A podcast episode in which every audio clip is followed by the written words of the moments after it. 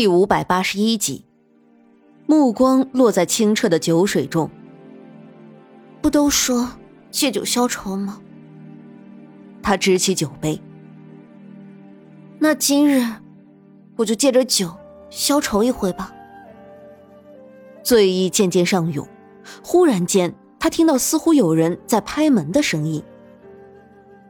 沈炼，他伏在桌上。眼泪无声的阴湿了绸缎。你为什么要骗我？月娘，月娘，是我呀。陌生的男人在门外不断的拍门，是庄野。月娘，你开开门嘛，我想你想的好惨。月娘，你要什么我都给你啊。月娘。男人看苏月心似乎并没有开门的意思。借着醉意，更加肆无忌惮的想要破门而入。苏月心有些紧张的拢起衣服，站起身来，隔着门：“庄爷，你有什么话，明日再说吧，今日太晚了。”“晚？有什么晚？好月娘，你开开门。春宵苦短，我想你想的惨呐。”门被推得越来越大力。那门外的男子似乎是铁了心的，今晚一定要得到这个已经来来回回吊了自己好多天的胭脂楼花魁。哎呦，庄爷，这是在干什么呢？争执之间，门外忽然响起了胭脂楼妈妈的声音：“哼，你们这胭脂楼看不出，倒是出了这么个贞洁烈女，但是你们倒是小看我了。”试问这城阳州哪个敢把我庄爷来来回回玩的兜兜转的？我告诉你吧，也是有兴趣才跟你这么玩的。但是今天，你从也得从，不从也得从。眼见胭脂楼的贵客发了火，就连老鸨也变得胆战心惊起来。庄爷看着平日里笑眯眯的、和气生财的模样，但是最是恨别人将他来回玩弄。要知道，整个登阳州天高皇帝远，庄野就算是这登阳州里面的土皇帝，他说什么就是什么，哪怕是天王老子来了也不管用。如今的月娘只怕是不得不从了，不然不仅仅是他以后难以在城阳州寻得一碗饭吃，只怕是胭脂楼能不能存活下去，也是庄爷一句话的事情了。思索利弊之后。他便开始抬手去拍苏月心的门。月娘，开开门啊！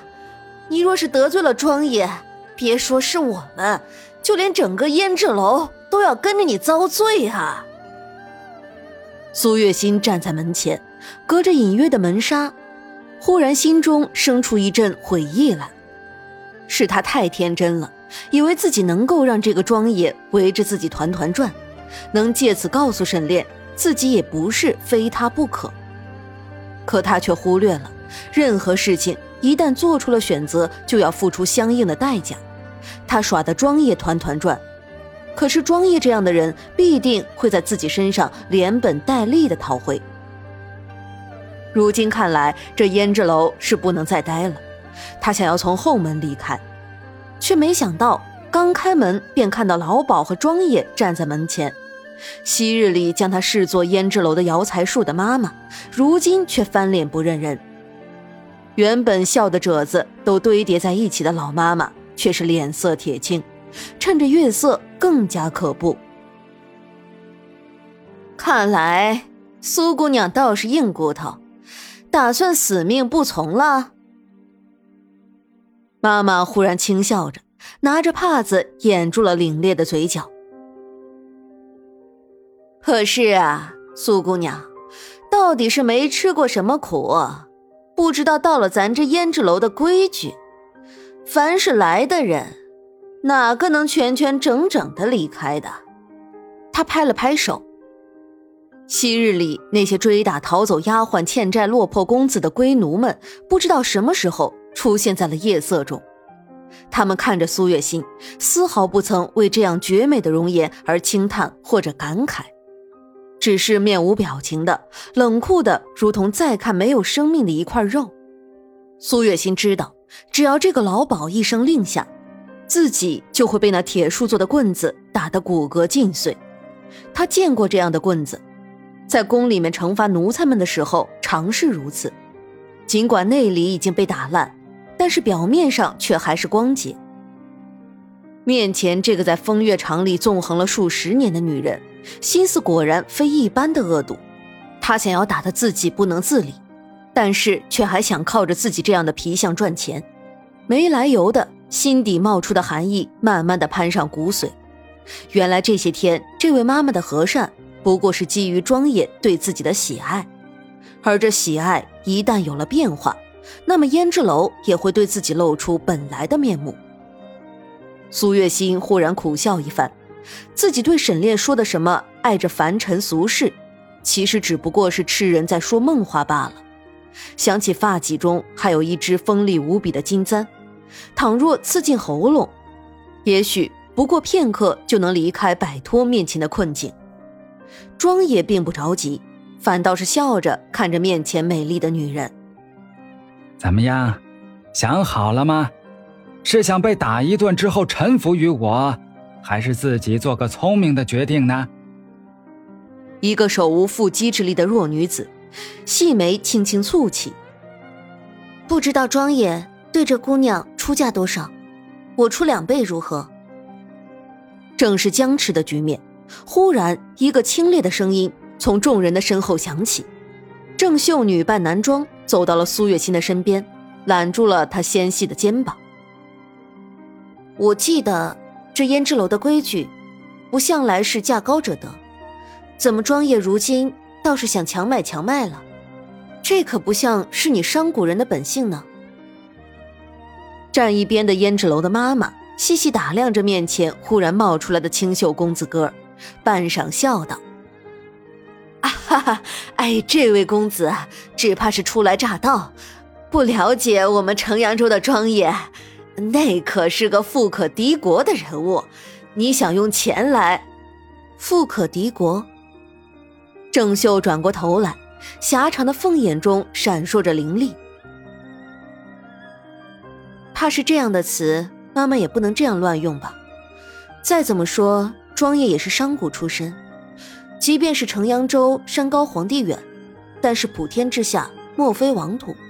这样的话，过不了多久。就会被风带到京城去。郑秀的话中略有所知，他转过头看着庄野。不过，我想庄业这样的人，即便是有万贯家财，也必然不会与那些纨绔子弟一般，为了个女人一掷千金，散尽家财。庄爷看了面前的郑秀半晌，忽然拍手大笑起来。那么，这位小公子能够为月娘出价多少呢？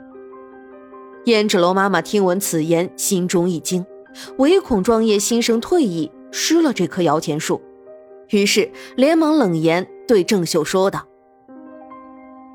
即便我们庄业不是富可敌国，那也不是你这样的小鱼小虾可以比拟的。哎，你赶紧走吧，别砸了我胭脂楼的生意。”听他话中略带杀机，周遭持棍的龟奴们也上前了两步。郑修微微一笑，从怀中掏出两枚玉环。我虽然身家可能比不上庄爷，但是我愿意为这姑娘散尽家财，还请庄爷成全。两人闻言走上前去，看那玉镯，不由得大吃一惊，那竟然是产自南境的红玉。这红玉是千年才生的灵石，最是稀少。江湖上为了红玉起了多少腥风血雨，而如今这个小公子竟然一下子拿出了两枚。你到底是什么人？庄毅的语气之中存了避讳，这样的手笔必定不是一般之人，甚至连普通的皇亲贵戚也可能少有这样的东西。我。郑秀笑着，一介凡夫俗子，不足为道。他将手镯递到妈妈手中，这样足够了吧？如此一来，月娘便是我的了。他揽着苏月心便往室内走，而庄野留在原地。半晌，他才吩咐身边人道：“去，给我查这个手镯的主人到底是谁？是谁来了城阳州？”